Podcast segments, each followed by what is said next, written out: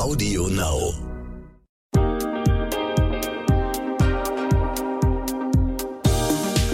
Hi und herzlich willkommen zur neuen Podcast-Folge von What the Finance. Ich bin Anissa, Host dieses Podcasts und spreche heute mit Alex Zykonow. Das freut mich ganz besonders doll, weil Alex zum einen eine Kollegin ist. Sie ist Brigitte-Redakteurin und Redaktionsleiterin bei der Brigitte B. Green und sie ist auch eine Freundin. Alex ist für mich und für viele auf Instagram ein riesiges Vorbild, weil sie irre viel über Gleichberechtigung, Mental Load, Aufteilung von Care-Arbeit und natürlich Finanzen in der Beziehung weiß. Ähm, sie redet aber auch ganz, ganz viel über die ganzen Struggles in ihrem Leben, die in allen diesen Bereichen mitschwingen. Und deshalb will ich von ihr heute ganz viele Details erfahren, wie sie diese Themen in ihrem Leben behandelt und natürlich vor allem einen Schwerpunkt setzen auf die Finanzen in der Beziehung. Ich freue mich richtig auf das Gespräch. Willkommen in meinem Podcast, Alex. Ja, hi, ich freue mich auch sehr, hier zu sein. Mir ist tatsächlich aufgefallen, dass ich gar nicht weiß, wieso du dich und seit wann du dich so sehr für Empowerment und Gleichberechtigung und sowas einsetzt. Erzähl doch mal, wie kam es dazu? Ähm, ich weiß das selbst auch gar nicht. ähm, ist also tatsächlich, dass mich dieses Thema anfing umzutreiben und mir Ungerechtigkeiten auffielen mir gegenüber in diesem ganzen äh, Konstrukt der meist heterosexuellen Beziehung kam, als äh, ich Mutter wurde. Mhm. Also als mein Freund und ich äh, ein Kind erwarteten, unser erstes, und dann das Kind dann auch auf der Welt war und damit und das ist lustig, weil das ist ja sehr sinnbildend. Das ist ja auch das, was die Statistik besagt, dass Finanzen und was man verdient und Gehälter, die man verhandelt und grundsätzlich einfach Geld, was man hat, ist ja mittlerweile relativ ausgeglichen bei Mann und Frau, äh, wenn die so in, in den Beruf einsteigen und Sachen verhandeln und so. Und dann geht die Schere der Einkünfte der beiden unfassbar auseinander, sobald ein Kind ansteht. Und tatsächlich ist es statistisch so, dass sich diese Lücke auch in den allermeisten Fällen niemals schließt. Also wirklich niemals, beziehungsweise sie wird noch schlimmer, indem Frau dann vielleicht das zweite Kind kriegt, beziehungsweise beide, also Mann und Frau das zweite Kind kriegt oder dann das dritte Kind kriegt. Der Mann in den allermeisten Fällen weiter verdient oder sogar noch ähm, Beförderung kriegt und so weiter. Und die Frau dümpelt finanziell irgendwo unten rum und äh, wird niemals aufholen. Und die Statistik besagt ja leider, dass das dann irgendwie im Laufe, darüber werden wir bestimmt auch noch viel reden, im Laufe des Lebens verliert die Frau an Einkommen ungefähr eine halbe Million Euro nur weil sie irgendwann Mutter geworden ist. Und der Mann, wenn er dann noch vorhanden ist, verliert nicht eine halbe Million Euro, obwohl er auch Vater geworden ist. Und das ist einfach so eine eklatante, absurde Lücke, die ich aber auch nicht quasi vorgelesen bekam, als ich Mutter wurde, sondern das kam dann einfach durch kleine Sachen. Das kam dann einfach durch, hm, warum nehme ich eigentlich zwölf Monate Elternzeit und der Mann nur die obligatorischen zwei?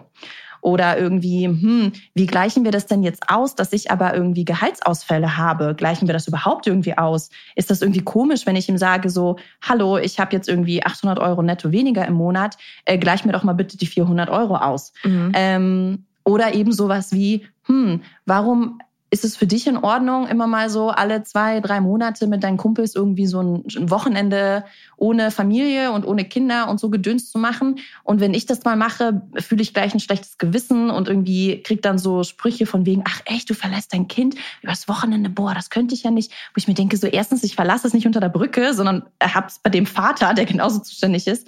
Und zweitens, warum kriege ich dann die schlechte Gewissenkeule? Also es kamen einfach sehr viele verschiedene Dinge und die arbeiteten dann in mir.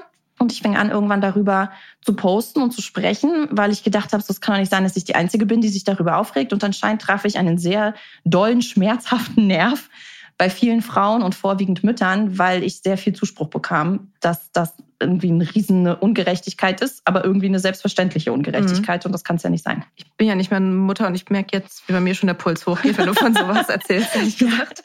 ähm, aber bevor wir jetzt richtig loslegen, musst du dich noch mal ein bisschen vorstellen, ähm, damit wir deine Argumente und deine Situation und auch deine Privilegien, also alles, was für eine Situation wir uns hier befinden, überhaupt einordnen können. Also erzähl doch nochmal, also wie genau ist deine familiäre Situation, wie ist deine berufliche Situation und dann danach erzähl auch noch mal was für deine finanzielle Situation. Ähm, genau, also wir sind tatsächlich äh, in einer sehr privilegierten Situation. A, ich habe einfach schon mal einen Partner. Das ist ja schon mal irgendwie ein Privileg Nummer eins. Und ich glaube, mittlerweile ist ja jede fünfte Elternschaft, glaube ich, ist ja eine Alleinerziehende mhm. sozusagen. B, wir haben beide studiert. Mein Freund ist Lehrer und ich bin äh, Journalistin und hast du ja schon aufgezählt und äh, teilen auch Redaktionsleiterin. Und wir verdienen beide, ich denke, wahrscheinlich überdurchschnittlich gut. So, mhm. wir sind jetzt irgendwie nicht ultra reich, aber ich glaube, ähm, man hat ja ganz normal so dieses Durchschnittsgehalt, äh, kann man sich ja irgendwie ergoogeln und ich glaube, wir liegen irgendwie knapp darüber. Mhm. So. Das heißt, Privileg Nummer zwei, wir haben keine großen finanziellen Nöte, toi, toi, toi. Ähm, ich habe zwei Kinder, äh, oder wir, wir haben zwei Kinder und sind beide für sie verantwortlich. Ähm, unser Sohn ist sieben und unsere Tochter ist, wird jetzt vier. Und auch da, Privileg Nummer drei, toi, toi, toi, wir sind irgendwie alle gesund und die Kinder sind gesund. Ne? Auch da darf man ja auch nicht vergessen, es gibt Familien mit äh, Kindern mit Behinderung oder es gibt Eltern, ähm, die auch irgendwie mental nicht gesund sind oder irgendwie körperlich auch behindert. Auch das, toi, toi, toi, findet bei uns nicht statt. Äh, und wir sind eine weiße Familie. Auch das ist ein Privileg, was wir nicht selbstverständlich nehmen dürfen. Ähm, auch da finden größtenteils weniger Diskriminierungserfahrungen statt als bei vielen sicherlich anderen Familien. Genau, und nichtsdestotrotz sind da einfach Diskriminierungen da aufgrund der Tatsache, dass ich eine Frau bin und eine Mutter. Moment mal. Dir geht das hier alles etwas zu schnell oder vielleicht auch nicht schnell genug, weil du dich schon ein bisschen auskennst in der Finanzwelt dann habe ich einen Tipp für dich. Die Brigitte Academy Masterclass Finanzen. Unser umfassendes, flexibles Online-Video-Coaching-Programm, mit dem du deine Finanzen rundum regelst und langfristig nachhaltig in deinen Vermögensaufbau startest. In acht Wochen vermitteln dir vier unabhängige Expertinnen, unter anderem in Videos, Live-Sessions und virtuellen Kleingruppentreffen, alles rund um die Themen wie private Altersvorsorge, ETFs und Fonds Geld in der Partnerschaft und sogar Immobilien und Krypto. Mit der Brigitte Academy Masterclass Finanzen entwickelst du deine ganz persönliche Vermögensstrategie und setzt sie um. Denn wir von der Brigitte Academy finden, finanzielle Unabhängigkeit verändert dein Leben.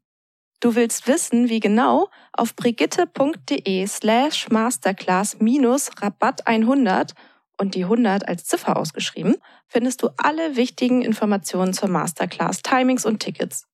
Übrigens, die ersten 50 Teilnehmerinnen erhalten einen Rabatt von 100 Euro. Und jetzt weiter mit dem Gespräch. Du hast jetzt ein bisschen was von deiner finanziellen Situation erzählt.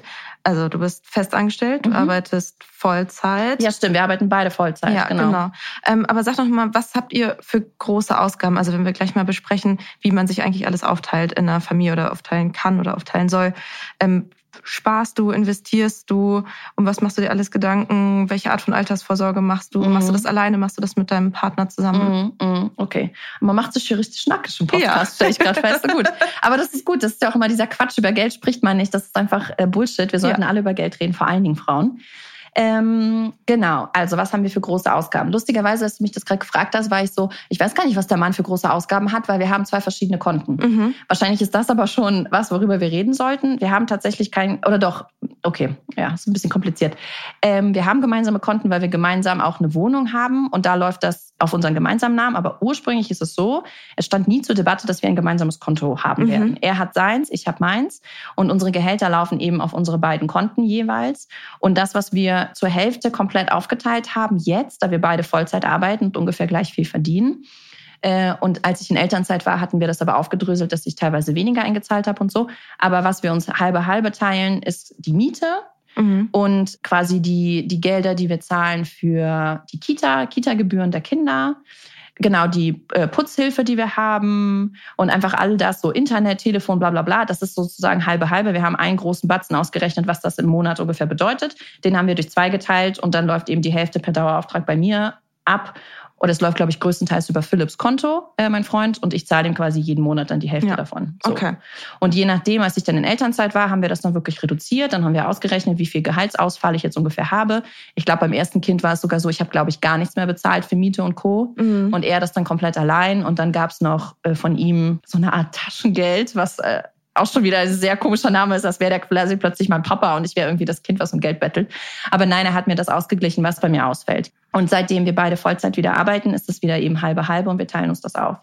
In Bezug auf Altersvorsorge mache ich seit wahrscheinlich, ich bin jetzt 35, seit fünf Jahren ein bisschen mhm. was, weil ich mich in meinen Zwanzigern oder Endzwanzigern immer, äh, ich habe das mich nicht damit beschäftigt, wie so oft, sondern ja, es ist dann so oh, und kompliziert und nee. Und dann war für mich so eine innere Deadline, dass ich gedacht habe, mein Gott, bis du 30 wirst, musst du dich mal bitte mit diesem Thema beschäftigt haben. Und ich habe, glaube ich, tatsächlich, ich habe meinen Geburtstag irgendwie im April, bevor ich 30 wurde, hatte ich dann endlich so einen Termin bei so einer Frauenfinanzberatungsstelle, was ich auch immer äh, sehr empfehlen würde, weil das einfach so unabhängig ist und ähm, da ist nicht die Arbeit nicht auf Provision, sondern also das kann man sich auch googeln, das ist einfach auf Honorarbasis und du weißt, du kommst dahin und sie kriegen ihr Geld für die Beratung so oder so, sie müssen dir nichts an den irgendwie ne, ähm, verkaufen und dann habe ich mich da beraten lassen und seitdem habe ich einen Riester-Vertrag einen Riester-Sparvertrag. Ich hoffe, ich nenne das irgendwie richtig.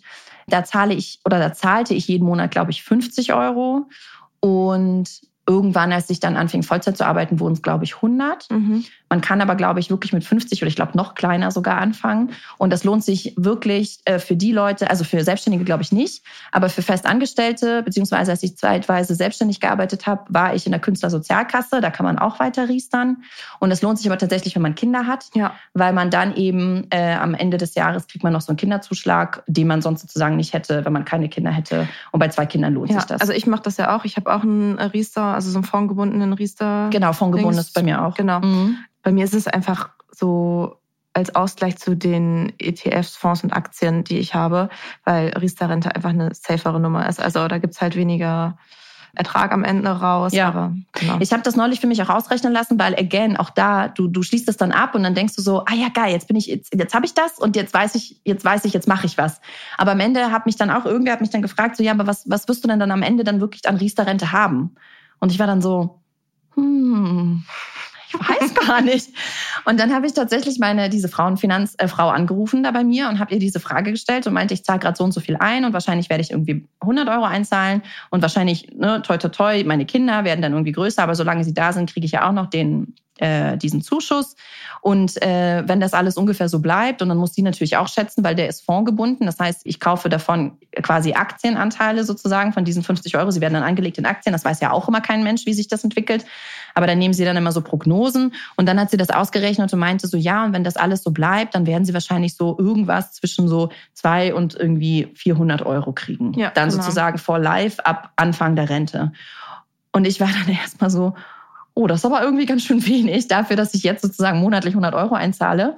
Aber daran sieht man das einfach, dass man wirklich für die Rente äh, verschiedene, wenn man denn das Privileg hat, dass man finanzielle Möglichkeiten hat, aber man soll, man muss streuen und verschiedene Töpfe sozusagen anzapfen, weil nur mit Rente ja. äh, kriegt man es halt auch nicht hin. Genau. Und deswegen haben Philipp und ich uns auch vor vier Jahren eine ganz kleine äh, Zwei-Zimmer-Wohnung gekauft in Hamburg als Kapitalanlage. Also nichts, wo wir drin wohnen, sondern dass wir sie dann irgendwann in 20, 25 Jahren abbezahlt haben. Und die dient entweder dann uns als sozusagen Mieteinnahme, so dass wenn da Menschen wohnen, sie uns die Miete zahlen, so dass wir in unserer Mietwohnung davon die Miete zahlen und dann am Ende im Alter umsonst wohnen können.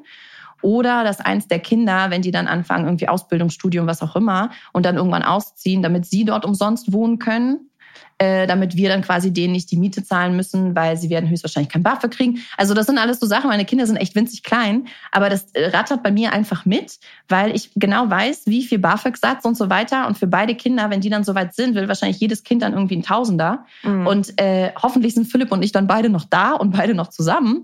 Aber trotzdem plötzlich dann mit irgendwie, weiß ich nicht, Ende 50 jeden Monat ein Tausender abzudrücken, ist halt nicht mal eben so. Und deswegen denke ich darüber jetzt auch irgendwie nach. Und tatsächlich denken wir, dass eigentlich müssten wir uns irgendwie noch eine zweite Kapitalanlage mhm. in irgendeiner Art und Weise äh, irgendwie kaufen, wo wir uns dann auch wieder verschulden für die nächsten 30 Jahre mit kleinen äh, Beiträgen, die man dann abbezahlt.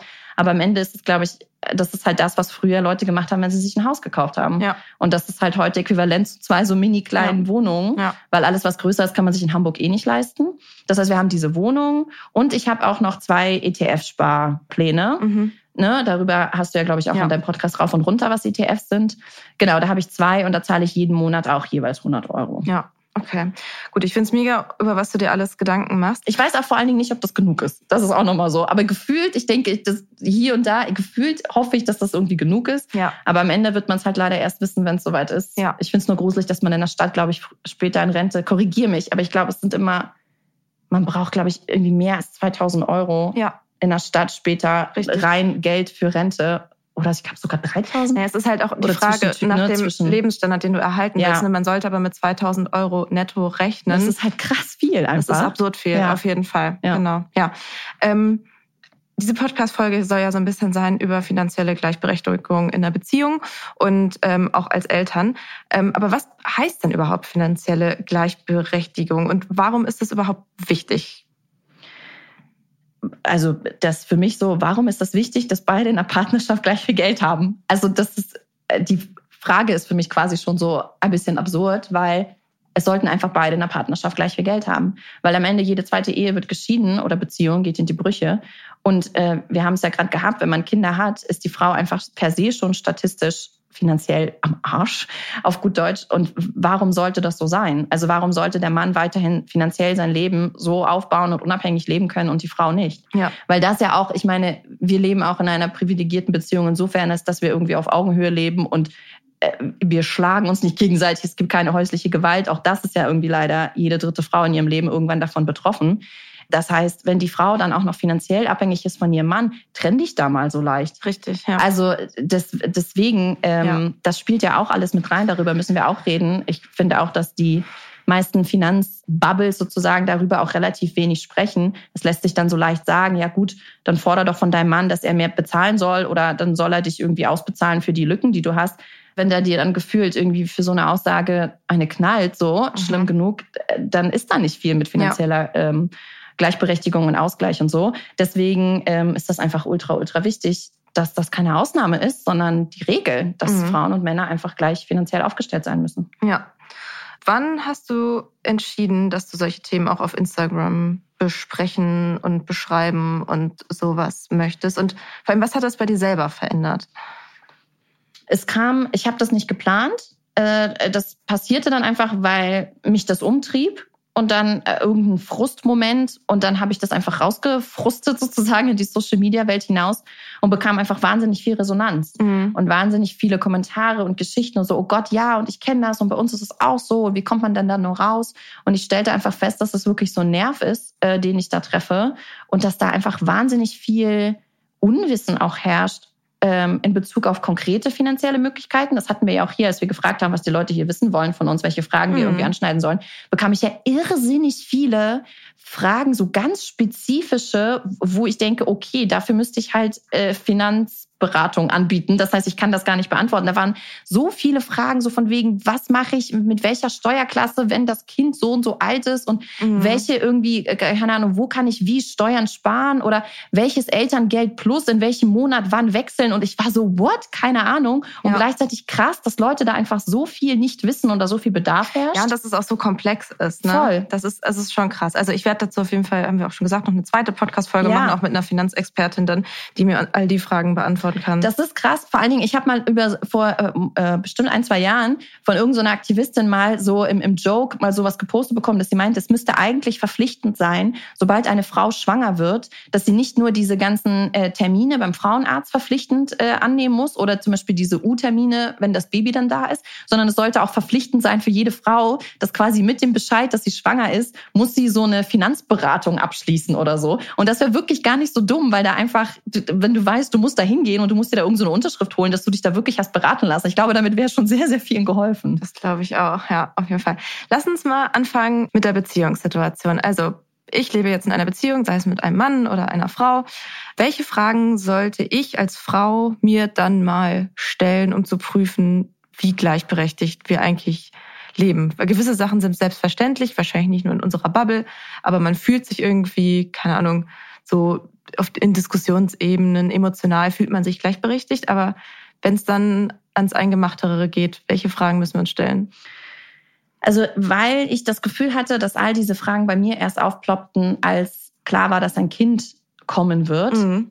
stand das bei uns vorher nicht zur Debatte, wie man das vorher aufteilt. Also uns war klar, irgendwie wir zahlen so halbe halbe die Miete und halbe halbe die ganzen Ausgaben. Wir waren auch relativ doll halbe halbe, was das Putzen anging, wobei wir da beide echt irgendwie luschi luschi mäßig unterwegs sind und das beide nicht mögen. Wer mag das schon?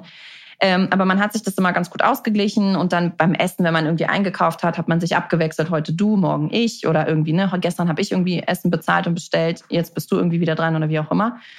Und tatsächlich die Fehler in Anführungsstrichen, die glaube ich sehr, sehr viele machen, wenn das erste Kind ins Haus steht, du machst dir über Finanzen, zumindest wir, haben uns über Finanzen nicht wirklich viele Gedanken gemacht.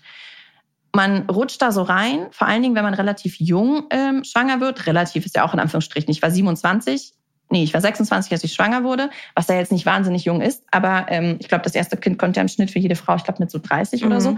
Und im urbanen Raum, glaube ich, irgendwie vielleicht sogar noch später. Ich hatte halt keinerlei Freunde in meinem Bekanntenkreis, Bekanntinnenkreis, der irgendwie die gerade ein Kind erwarteten. Mhm. Das heißt, ich konnte mich an nichts orientieren, außer so an den üblichen gängigen, man macht das halt so Modellen. Und für uns stand zum Beispiel gar nicht zur Debatte, wir haben gar nicht darüber geredet, ob eigentlich der Mann irgendwie länger Elternzeit nimmt oder ich. Also für uns war ganz normal, das ist so wie in Stein gemeißelt Geld gewesen. Ja gut, dann nehme ich halt das Jahr Elternzeit, die zwölf Monate.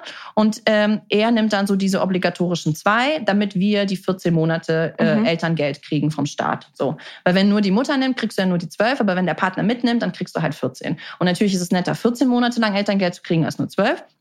Aber wir haben noch nicht mal ansatzweise drüber nachgedacht, ob wir es vielleicht auch so machen. Ich nehme zum Beispiel nur acht mhm. und er nimmt sechs oder ich nehme irgendwie zehn und er nimmt vier oder so. Das stand überhaupt nicht zur Debatte.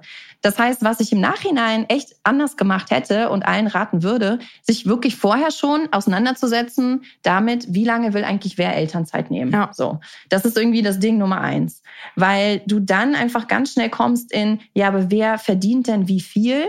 Und im Zweifelsfall, und auch das ist leider ein großes Problem, kommt dann, weil wir Gender Pay Gap haben, dass man sich dann entscheidet für die Frau nimmt die vollen zwölf und der Mann nur zwei, weil die, der Mann verdient ja so viel mehr. Mhm. Und das ist echt immer so ein Totschlagargument, was dann ganz oft kommt, so von wegen, ja, wir würden ja gerne das irgendwie gerechter aufteilen oder der Mann würde ja gerne in Teilzeit gehen, aber es lohnt sich für uns nicht, weil er verdient halt mehr.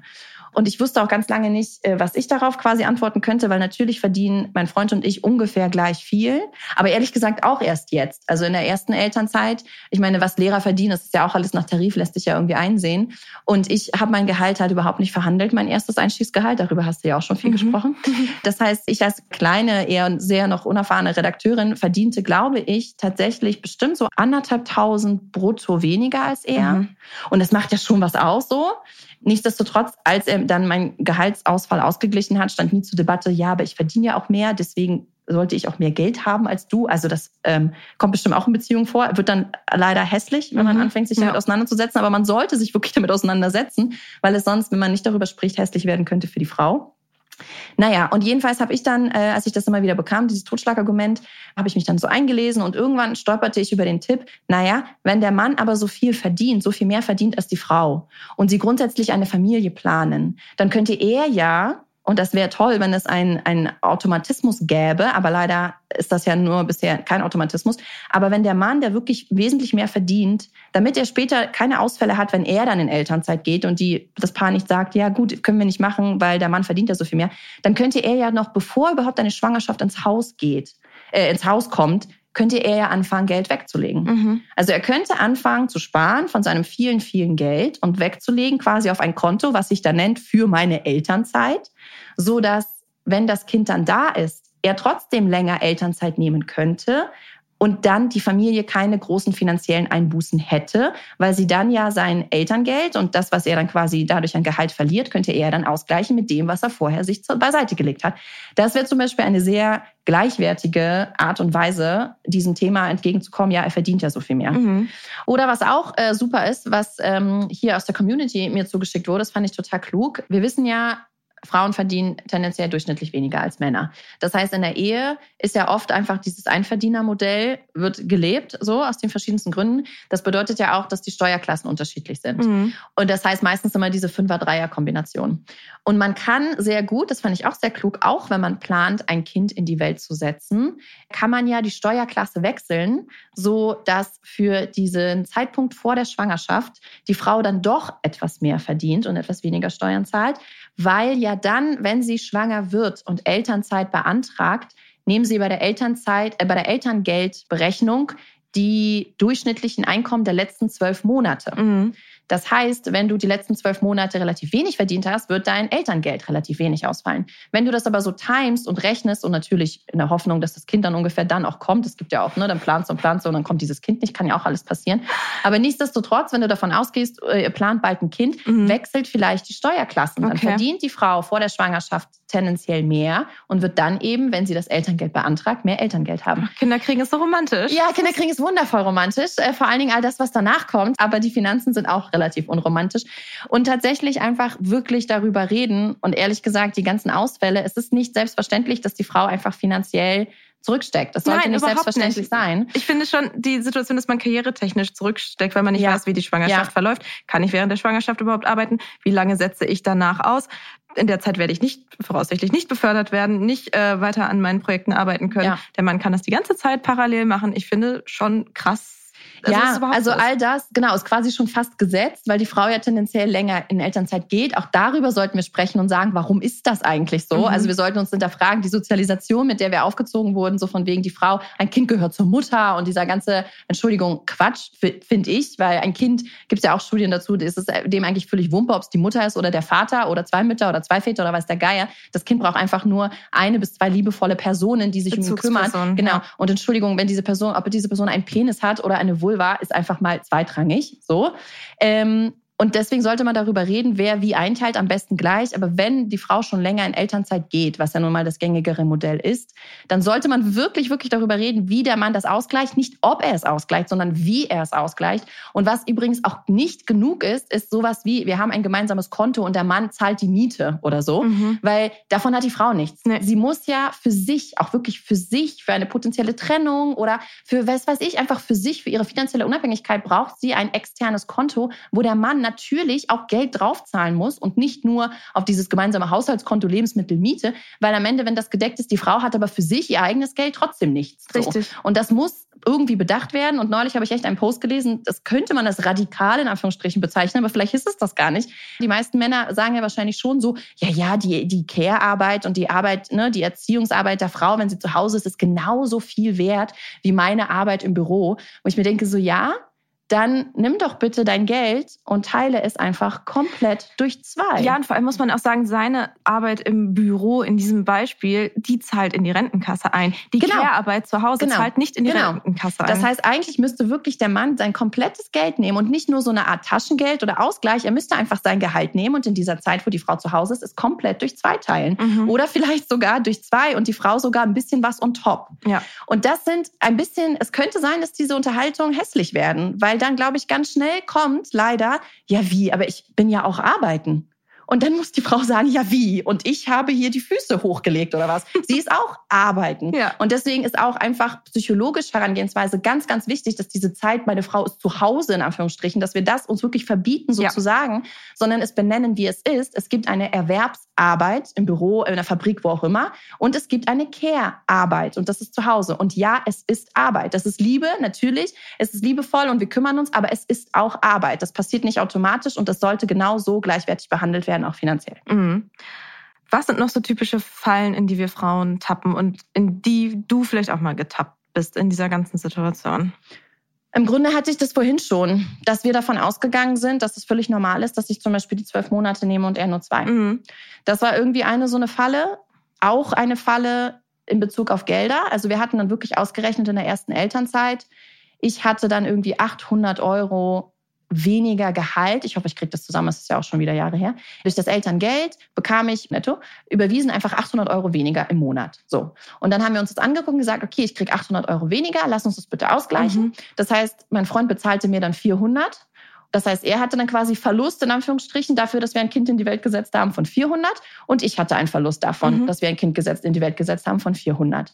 Und dann zahlte er auch äh, größtenteils Miete und größtenteils so Einkäufe und so weiter. Das war zwar mathematisch irgendwie sinnvoll, aber was wir nicht bedacht haben, ist, ich hatte trotzdem keine Renteneinzahlung in dem ja. Moment. Das haben wir uns nicht ausgeglichen. Ich hatte auch irgendwie immer noch weitergezahlt meine Rentenbeiträge, wenn ich mich recht erinnere, Riester und mhm. so weiter. Also wir haben es nicht wirklich durchdacht. Das heißt, die Ausfälle, die ich hatte, die hat er quasi mitfinanziert, aber ich hatte nichts, wo ich wusste, ich kann jetzt aber weiterhin sozusagen nur für mich, für mein Konto ja. ansparen. Das fand nicht statt. Das war quasi so, Das war dann der Betrag, der drauf war, aber der vermehrte sich nicht. Ja. Das war zum Beispiel ein Fehler. In der zweiten Schwangerschaft war es dann auch idiotisch. Da war ich dann immerhin schon so weit zu sagen, du, diese zwölf Monate, die füllen mich, Elternzeit mit Baby, die füllen mich einfach nicht aus. Ich will vorher schon irgendwie kreativ werden. Mein Beruf ist ja auch einfach ein kreativer. Ich mhm. liebe meinen Beruf. Auch das ist natürlich ein Privileg und das hat nicht jeder und nicht jede. Und dann war ich so, lass uns doch wenigstens nicht sieben Monate und sieben Monate machen, sondern von mir aus, ich mache irgendwie so neun und du so fünf oder so. Mhm. Und ehrlicherweise, wir sind ja hier ein bisschen unter uns, er meinte dann so ein bisschen im, im Eifer, boah, aber Alex, ich habe da gar keinen Bock drauf, fünf Monate zu Hause zu sein mit dem Baby. What the fuck? Und ich war dann so, entschuldige mal, glaubst du, ich habe Bock darauf, morgens bis abends 24-7 allein verantwortlich zu sein. Und ich meine, ich war es ja noch nicht mal, weil er hat sehr, sehr viel übernommen. Und auch das, das ist alles sehr doll meckern auf hohem Niveau, weil wir haben uns von Anfang an, und das ist halt natürlich auch, ich habe einen Partner, der das einfach mitmacht, auch großes Privileg. Wir haben die Nächte von Anfang an getauscht und abgewechselt. Wir haben uns die Frühschichten sozusagen, wann wer mit dem Baby früh aufsteht, auch immer abgewechselt und getauscht. An den Wochenenden durfte ich samstags ausschlafen und sonntags er. Er macht schon ultra, ultra viel und äh, weit über dieses, er hilft mit. Also er macht schon sehr doll seinen Anteil. Aber natürlich sind so diese Barrieren und dieses Typische in unseren Köpfen meistens, ah, die Mutter macht doch das Ganze mit dem Baby und der Vater halt größtenteils nicht. So. Ja. Erst dann dieser Spruch kam, ich habe da gar nicht so Bock drauf, fünf Monate auszusetzen, weil ich dann so, glaubst du, ich habe Bock drauf, neun Monate auszusetzen? Wenn es nach mir ginge, würde ich echt schon vielleicht nach Monat vier irgendwie arbeiten gehen. Aber es steht ja gar nicht zur Debatte, wobei man da auch debattieren könnte, warum, warum steht das eigentlich nicht, nicht zur ja. Debatte? Weil man das halt so macht. Mhm. Man wird wirklich reingeboren in diese tradierten Rollen und dann, ne, dann hast du Freundinnen und KollegInnen, die dann sagen, so wie, du gehst schon nach dem vierten Monat arbeiten. Das schränkt dich ja unfassbar ein. Voll. Und wenn du das Gefühl hast, du möchtest aber und eigentlich sind alle damit fein und das Baby ist fein und du bist fein und der Papa ist fein, du gehst trotzdem nicht nach dem vierten Monat arbeiten, weil da so viel Umweltdruck um dich herum ist, wo ich mir denke, erstens, lasst das doch mal. Also mhm. warum? Ich habe euch nicht darum gebeten, ja. Mir quasi schlechtes Gewissen einzureden oder eure gut gemeinten Ratschläge erstens. Und zweitens, einem Mann würdet ihr das nie, nie, nie, nie im Leben sagen. Ich meine, Männer gehen, nachdem die Frau geboren hat, am Wochenende später gehen die wieder arbeiten, Vollzeit ins Büro. So. Und da gibt es auch Meinungen, wo sie sagen, das sollte eigentlich wirklich als fahrlässiges Verhalten irgendwie geahndet werden, dass der Mann die Mutter im, im, im Wochenbett. Im Wochenbett, vielleicht mit irgendwie Verletzungen, vielleicht mit postnataler Depression, darüber redet natürlich auch wieder kein Mensch, vielleicht einfach mit kompletter Überforderung, da ist dieses Baby, ich weiß gar nicht, was ich damit soll, dass die Mutter damit so komplett allein gelassen wird, das, das ist so selbstverständlich und der Mann geht ins Büro und niemand macht ihm ein schlechtes Gewissen, das kann einfach äh, gar nicht sein. Ja. Und deswegen, man muss, muss, muss wirklich darüber reden. Ich weiß schon gar nicht mehr, was deine Frage war, ich habe total rasch geredet. Ach ja, dieser Fehler. Genau, und als äh, wir dann gesagt haben, äh, als er dann äh, zu Recht von mir gerückt wurde und dann gesagt hat, so ja, ja, ja, okay, ich nehme das zurück mit dem, ich habe gar keinen Bock. Am Ende wollten wir dann sogar machen, irgendwie sowas wie ich gehe neun Monate und er fünf. Und dann sind wir aber wieder in eine Falle getappt, weil wir uns in der Zeit besagte Kleinwohnung gekauft mhm. haben. Weil Philipp dann meinte, naja, komm, ich habe jetzt das äh, sicherere Einkommen von uns beiden, weil ich in der Zeit zwischen zwei Jobs steckte. Und er meinte dann so, jetzt haben wir ja diesen Kredit aufgenommen, lass uns das mal doch für die Sicherheit, dass ich wirklich doch nur die zwei Monate nehme, dann haben wir weniger Gehaltsausfall, weil ich mehr verdiene, mach du mal doch lieber diese zwölf Monate voll. Und ich war dann so, ja, ja, stimmt, du hast recht. Und am Ende war es aber so, dass das totaler Bullshit war, weil die Raten für diese Wohnung sind relativ gering. Mhm. Und ich hätte sie bezahlen können, ob mit Elterngeld oder schon mit vollem Gehalt mhm. und er mit Elterngeld oder auch mit vollem Gehalt. Es hätte quasi für unser jeweiligen finanziellen Situation nichts verändert. Dieser Kredit wäre einfach trotzdem weitergelaufen. Das heißt, es war schon wieder so ein Bullshit-Psychofalle, in die mhm. wir getappt sind. Also wir hätten trotzdem eigentlich machen können, neun und fünf Monate, haben wir aber nicht. Wie kommt man denn raus aus solchen Fallen oder aus solchen ungleichen Situationen? Anscheinend ja drüber reden. Sehr doll, indem man solche Podcasts hört. ja, informieren und drüber reden. Ja, ne? sehr doll drüber reden. Ich bin ein sehr großer Fan von drüber reden. Auf Spielplätzen mit anderen Müttern, mhm. mit anderen Vätern. Leider stößt man da einfach auch sehr doll, auch unter Freundinnen tatsächlich ja. und auch unter Kolleginnen, stößt da leider sehr doll manchmal an so Mauern in Köpfen von Leuten, die wahnsinnig konservativ sind. Also nicht die Leute, du würdest denken, sie sind total open-minded, aber wenn du dann über solche Sachen sprichst, kommen dann diese ganzen Klischeekisten heraus, wo du denkst, krass, wie konservativ kann man denn denken? Ja. Und das liegt noch nicht mal lange Zeit, habe ich auch gedacht, so, ja, was sind denn das für Frauen? Und die wollen ja selbst anscheinend irgendwie gluckenmäßig bei ihren Kindern bleiben oder weiß der Geier.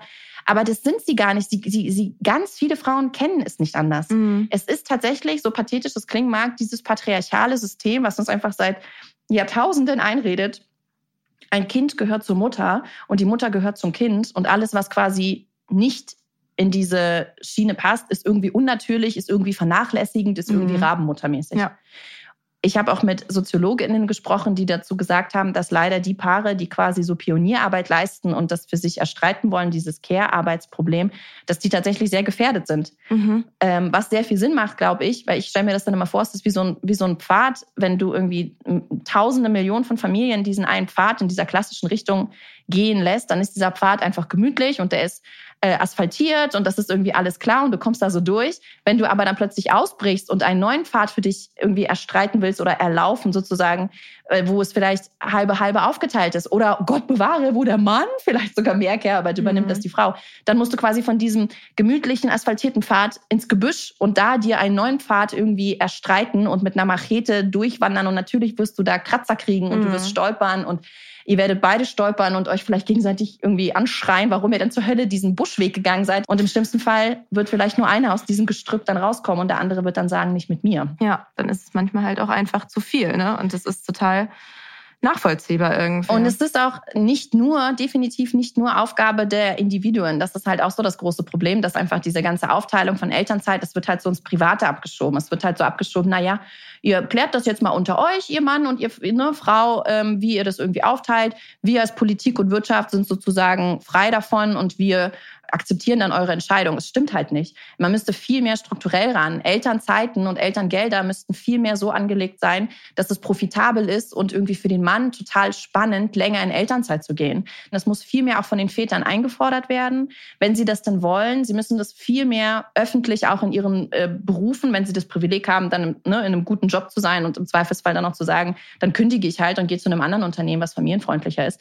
Unternehmen müssen das auch viel mehr akzeptieren, dass Väter in Elternzeit gehen, weil die kriegen dann natürlich auch immer so die ganz oft Sprüche, kriege ich auch Nachrichten zugeschickt, so von wegen, warum musst du dich denn jetzt um das kranke Kind zu Hause kümmern? Was macht denn deine Frau? Mhm. Dann wird nämlich auch dieses Mutterbashing aufhören, weil für ja. Mütter ist es auch voll schwer zu sagen, ähm, na gut, dann gehe ich einfach Vollzeit oder ich kehre irgendwie ganz schnell nach der Schwangerschaft. Ganz oft wird das ja auch gar nicht gewollt. Ja. Dann ist es so, dann bist du ja Mutter, oh Gott, dann wird dein Kind ständig krank. Oh nee, dann bist du ja ständig krank, du bist ja gar nicht mehr hier, du musst ja um 14 Uhr auch wahrscheinlich schon wieder gehen. Nee, auf Mütter habe ich gar keinen Bock in meinem ja. Job. Und die haben dann ja auch keinerlei gesetzliche Handhabe und dann werden sie auch gedisst und diskriminiert. Das würde ja auch aufhören, wenn viel mehr Väter in Elternzeit gehen würden und länger, weil dann Unternehmen wüssten, ah ja Mist, ich muss familienfreundlicher werden für beide Geschlechter, weil ich sonst im schlimmsten Fall nicht nur die Mütter verliere, sondern auch die Väter. Und das ist ja immer das, was wovor Unternehmen viel, viel größere Angst haben, leider Gottes, weil Väter für sie ja irgendwie wertvoller sind. Ja. Immer noch, leider Gottes, aber so ist es halt. Also Unternehmen und Politik müssen da auch ran. Es ist nicht nur Aufgabe der Familie. I see. Das Problem ist riesig. Ähm, wir haben noch nicht über die Situation geredet, welche Fallen und Muster und Probleme es geben kann, wenn dann das Kind dann da ist. Was sagst du, steht an, sobald die Kinder da sind? Was ähm, sind die Struggles? Was sind die Probleme? Da ist es tatsächlich so, ähnlich hatte ich das ja auch gerade schon äh, quasi erwähnt. Wenn die Kinder dann da sind, dann sind es meistens die Mütter, auch da, da sind es auch drei Viertel mehr als 70 Prozent, die dann in Teilzeit gehen. Und bei den Vätern sind es aber mehr als 70 Prozent, die ganz normal Vollzeit weiterarbeiten. Für sie ändert sich sozusagen nichts. Dann kommen noch ganz schlimme andere Sachen, auch strukturell. Meistens ist es ja so, wenn eine Frau irgendwie ein Kind bekommt, wird sie ja meistens irgendwie, habe ich ja schon erzählt, degradiert. Die werden irgendwie Aufgaben weggenommen, Verantwortlichkeiten weggenommen und so weiter. Bei den Vätern ist es meistens genau andersherum, dass sobald sie erzählen, dass sie irgendwie Väter werden, kriegen sie ganz oft irgendwie eine Beförderung mhm. und irgendeinen so neuen Titel, weil da immer ganz oft so dieses, oh Gott, oh Gott, jetzt muss ich dem schnell irgendwas anbieten, nicht, dass der mir irgendwie weggeht oder wegrennt oder was auch immer. Also ist irgendwie auch schon Problem Nummer eins, aber das ist strukturell, da müssen wir auch ran, aber da können die Eltern sozusagen per se nichts machen. Aber diese Teilzeitfalle, die ist tatsächlich existent und auch wenn es mittlerweile dieses Gesetz gibt, dass man zurückkommen kann aus der Teilzeit und Anspruch darauf hat, ist es immer noch so, weil alle um dich herum es so machen und weil das so normal ist und weil im Grunde von, was war nochmal diese Zahl, bei einem Kind, was unter drei ist, gehen mehr als 90 Prozent aller Mütter Teilzeit arbeiten. Mhm. Das bedeutet, dass weniger als jede Zehnte in Vollzeit arbeitet, wenn ihr Kind unter drei ist. Mhm. Das bedeutet, ich muss in meinem Umfeld überhaupt erstmal zehn Mütter kennen, um auf eine Elfte zu treffen, die genauso Vollzeit arbeiten geht wie ich. Ja. Und das macht ja was mit dir. Wenn in allen deinem Bekanntenkreis und du immer diese Sprüche bekommst und dann so, ah oh ja, krass, und ich könnte das nicht und so, dann traust du dich das irgendwann nicht, weil du dann irgendwann anfängst, dich selbst und deine Überzeugung anzuzweifeln, weil du dir denkst, na ja, wenn aber irgendwie 90 Prozent meiner BekanntInnen äh, in Teilzeit gehen bei kleinem Kind, vielleicht ist das schon richtig. Ja, die werden es ja nicht alle falsch machen. Genau, man ist das schwarze Schaf und man, man wird irgendwann nicht die Kraft haben, sich da durchzuboxen, sich immer wieder recht, äh, zu rechtfertigen, weil man irgendwann auch denkt, na ja, vielleicht ist das einfach auch nicht richtig, wie ich es mache. Mhm. Vielleicht ist das einfach richtig, sonst würden die es ja nicht machen so. Und da muss man halt auch ganz doll ran. Man muss sich selbst hinterfragen, warum ist es die Frau, die Teilzeit arbeiten gehen muss? Mhm. Warum ist es der Mann, der ganz normal weiterhin Vollzeit arbeitet? Warum reduzieren nicht beide bis zu einem gewissen Punkt? Warum reden wir immer noch darüber und im Jahre 2020 und leben gesellschaftliche und familiäre Modelle, die von allen SoziologInnen betrachtet werden als das krasseste, was wir quasi seit den 50er, 60er Jahren erlebt haben. Ja. Das kann es ja nicht sein. Das stimmt. Und absolut. da müssen wir ran und darüber müssen wir sprechen. Richtig. Und dann gibt es ja noch den Katalysator Corona-Krise. Ja. es gibt ja so viele Artikel, Input, Meinungen, Beiträge und so weiter, dass wir gerade in die Rollenmodelle der 50er Jahre zurückgeworfen werden, was wenn Gleichberechtigung, wenn wir da nicht schon waren. Was sagst du dazu? Ja, es stimmt halt eins zu eins. Also es gibt ja auch so Zahlen darüber, dass im, im ersten Lockdown waren irgendwie ähm, für Homeschooling in mehr als 80 äh, Prozent aller Fälle die Mütter verantwortlich. Es gibt ja auch reihenweise ähm, Beobachtungen, dass in irgendwelchen Gremien Verantwortlichkeiten irgendwie vorstellen, wo sowieso schon viel weniger Frauen waren, dann in der Zeit dann noch weniger, also dann wirklich gar keine Frau mehr war, weil sie halt alle zu Hause waren bei ihren Kindern. Und da gibt es auch sehr lustige Artikel darüber. Das ist dann so ganz komisch, warum dann, also dass die Calls des Mannes komischerweise dann in diesem Lockdown immer länger wurden, immer früher anfingen und immer später aufhörten, während die Frau dann irgendwie in der Küche mit irgendwie Herd und, und Küche und Homeschooling und Baby und irgendwie Laptop und Call und so weiter jonglierte. Und gefühlt hat es im ersten Lockdown die Politik überhaupt gar nicht auf dem Zettel gehabt, mhm. weil da auch so krass offensichtlich wurde, dieses Mutti macht das schon. Ja. Da haben FeministInnen dann auch ihre Stimme erhoben und meinten, krass, wie offenbar das Recht der Mutter auf quasi Arbeit und Berufstätigkeit und einfach auch was anderes als Familie nicht selbstverständlich ist, sondern ein Luxusgut. Mhm. Und du erkennst Luxusgüter ja immer daran, dass wenn eine Krisensituation geschieht, diese Luxusgüter als erstes über Bord geworfen werden, weil Luxus braucht ja kein Mensch. Und gefühlt merktest du das in dieser Krise. Und plötzlich war die Mutter nicht mehr eigenständig und zur Hälfte irgendwie Beitrag zum Familieneinkommen, sondern sie war dann plötzlich nur noch Mama mhm. und Putzfrau und Köchin und Lehrerin und der Mann aber nicht. Ja. Ich wollte dich eigentlich fragen, ob du das Gefühl hast, dass wir uns gesellschaftlich verbessern oder auf dem richtigen Weg sind.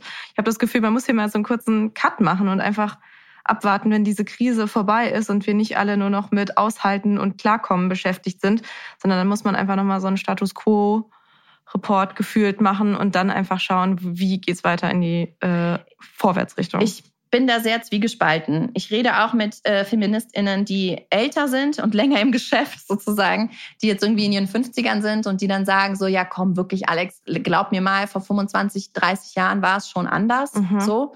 Äh, wir machen schon gute Schritte nach vorne.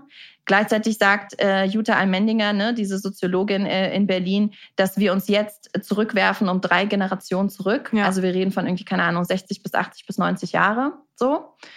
Ich wäre da gerne optimistisch. Gleichzeitig habe ich noch nicht erst einen Artikel zugeschickt bekommen, irgend so ein kleines Blatt aus dem Jahre irgendwie, ich glaube 1995.